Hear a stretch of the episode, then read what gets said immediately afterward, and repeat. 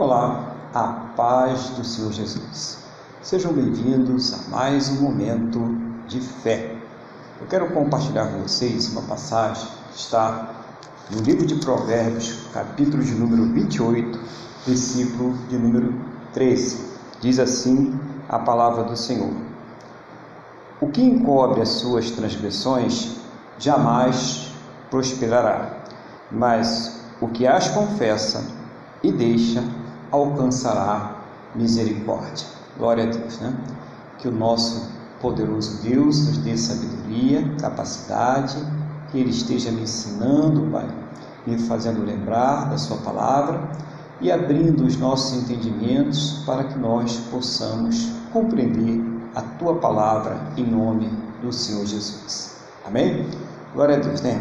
Então, muito importante, né? O que encobre as suas transgressões jamais é, vai conseguir sucesso, né? jamais vai ter êxito, vai ficar num ciclo, é, um ciclo vicioso na sua vida que ele não entende, né? ele ora, ele faz a vigília, ele faz a campanha, né? ele faz um monte de coisa como se Deus precisasse dessas coisas para agir, mas não faz aquilo que é o essencial, né? que é confessar, que é reconhecer os seus atos que desagradam a Deus, reconhecer os seus pecados e confessar esses pecados diante de Deus, pedindo a Deus o perdão em nome do Senhor Jesus. É preciso ter esse reavivamento, essa restauração espiritual. É preciso ter esse conflito com o seu próprio interior para que daí possa enxergar aquilo que não está agradando a Deus e colocar diante de Deus, reconhecendo o erro, reconhecendo o pecado e pedindo perdão. Mas não são somente esses dois passos, né? de você reconhecer e de você pedir o perdão pelo seu pecado. É necessário também que se faça o terceiro passo, que normalmente é o mais difícil, que é o deixar o pecado. Aí sim, o ciclo vai poder ser rompido.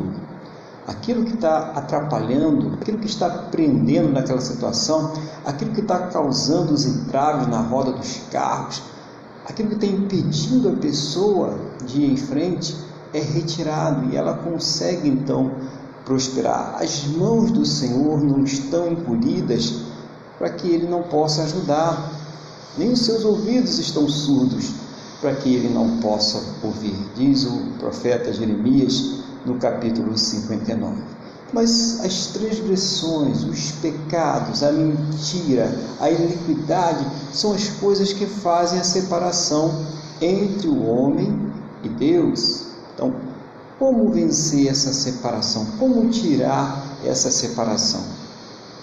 Olhando para dentro de si próprio, Paulo diz: examine-se o homem a si mesmo, olhe para o seu próprio interior e veja se existe algumas trevas, porque se existe algumas trevas ali, todo o corpo estará em trevas. Mas se todo o corpo ele for luz, então todo o corpo estará iluminado. Então é preciso então fazer esse exame, esse autoexame e diante da constatação daquilo que desagrada a Deus, daquilo que eh, Deus não aprova, confessar diante de Deus e deixar. Importante as duas etapas.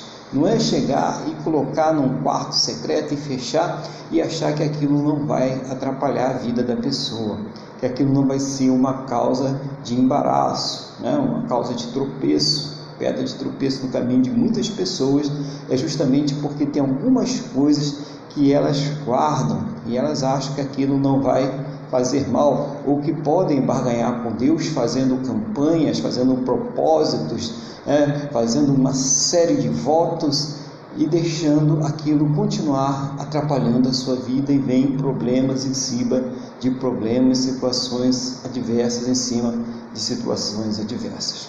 Por outro lado, nós sabemos que nós temos aflições aqui nessa terra.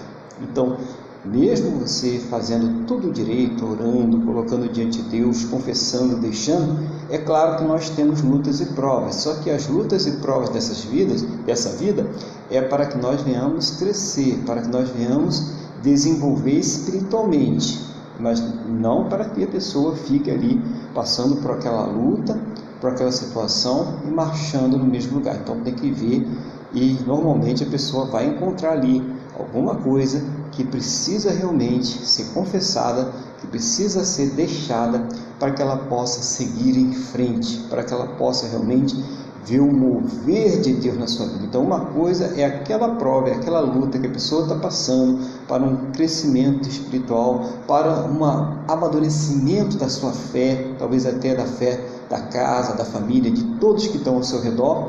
E a outra coisa é aquilo que a pessoa está justamente sofrendo com consequências diretas dos seus próprios atos, aquilo que ela é, não confessa, aquilo que ela não reconhece, aquilo que ela deixa ficar na sua vida como um pecadinho de estimação. Isso aí precisa ser primeiro reconhecido, depois confessado e depois largar, deixar, não querer mais. E depois que você alcançar aquilo que é né, o objetivo de todos nós, a graça, a misericórdia de Deus, o favor de Deus, permaneça nessa graça, nessa misericórdia.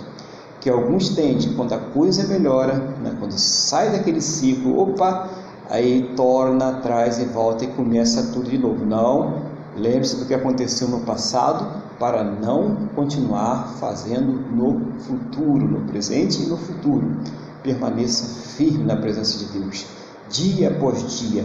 Tem alguma coisa errada, tem uma coisa que precisa ser confessada e que precisa ser deixada, faça e faça logo. Em nome de quem? No nome do Senhor Jesus. Eu espero que esta palavra ela tenha trazido paz, ela tenha trazido aí direção para a sua vida, né? Que você possa aí tomar posse dessa palavra na sua vida e executá-la imediatamente. Então, eu posso orar por você? Feche seus olhos, abre o seu coração e vamos falar com o Senhor nosso Deus. Senhor nosso Deus e nosso Pai, eu quero nesse momento colocar diante de Ti a vida desta pessoa que está orando comigo. Eu não sei qual é a luta, qual é o problema, qual é a adversidade. Eu não sei aquilo que ela precisa falar com o Senhor, aquilo que ela precisa confessar, aquilo que ela precisa pedir o perdão e aquilo que ela precisa deixar. Mas o Senhor sabe de todas as coisas. Recebe esse pedido agora. Perdoa, Senhor. Purifica, Senhor. Enche do teu espírito. Enche da tua graça, do teu amor, da tua misericórdia. Que essa pessoa que essa pessoa possa ser cheia de Ti nesse momento. Abençoa esse lar, abençoa para essa vida, abençoa essa família, que eles possam ter um final de semana próspero e bem sucedido na Tua presença, em nome do Senhor Jesus, Pai. É o que eu te peço na mesma fé e na mesma concordância com esta pessoa que está orando comigo agora, no nome do nosso Senhor e Salvador Jesus Cristo. Amém? E graças a Ti, nosso Deus e nosso Pai. Amém? Louvado seja o nome do Senhor Jesus. Então chegamos ao final de mais um momento de fé. Desejo a vocês um abençoado final de semana. Que Deus abençoe a todos.